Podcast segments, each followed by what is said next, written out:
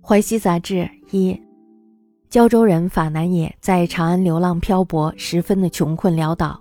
一天呢，他在御史李福谦家中做客时，说他曾经在洛口的旅馆里见到了两首诗。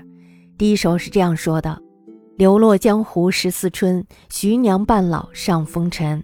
西楼一枕鸳鸯梦，明月窥窗也笑人。”第二首说：“含情不忍诉琵琶，几度低头略鬓鸦。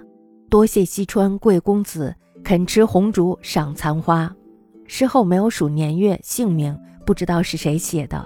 我说这是您自己寄托坎坷的遭遇而已。不过这五十六个字能够抵得上白居易的《琵琶行》了。胶州法南野漂泊长安，穷愁颇甚。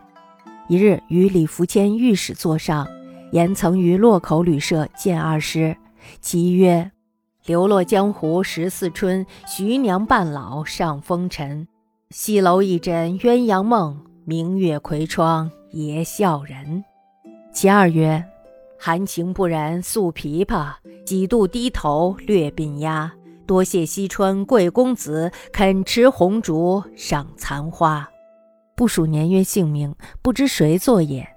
余曰：此君自欲坎坷耳。然五十六字足抵一篇《琵琶行》矣。